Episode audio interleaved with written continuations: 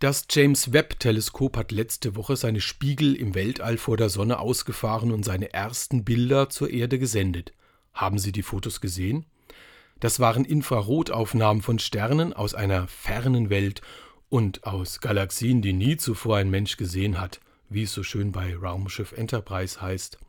Und in der Tat, das Licht, das vom Webb-Teleskop eingefangen wurde, war so lange unterwegs, wie seit der Entstehung der Erde vergangen ist. 4,6 Milliarden Jahre. Die Fotos erzählen von einer Zeit kurz nach dem Urknall, also kurz nach dem großen Anfang. Wow. Ich glaube, da muss man nicht mal gläubig sein, um zu staunen und sich zu wundern, denn ein nicht so religiöser Mensch staunt schon allein über diese gewaltige Größe und Weite und wie sich das alles so zusammengefügt hat. Und ein religiöser Mensch auch.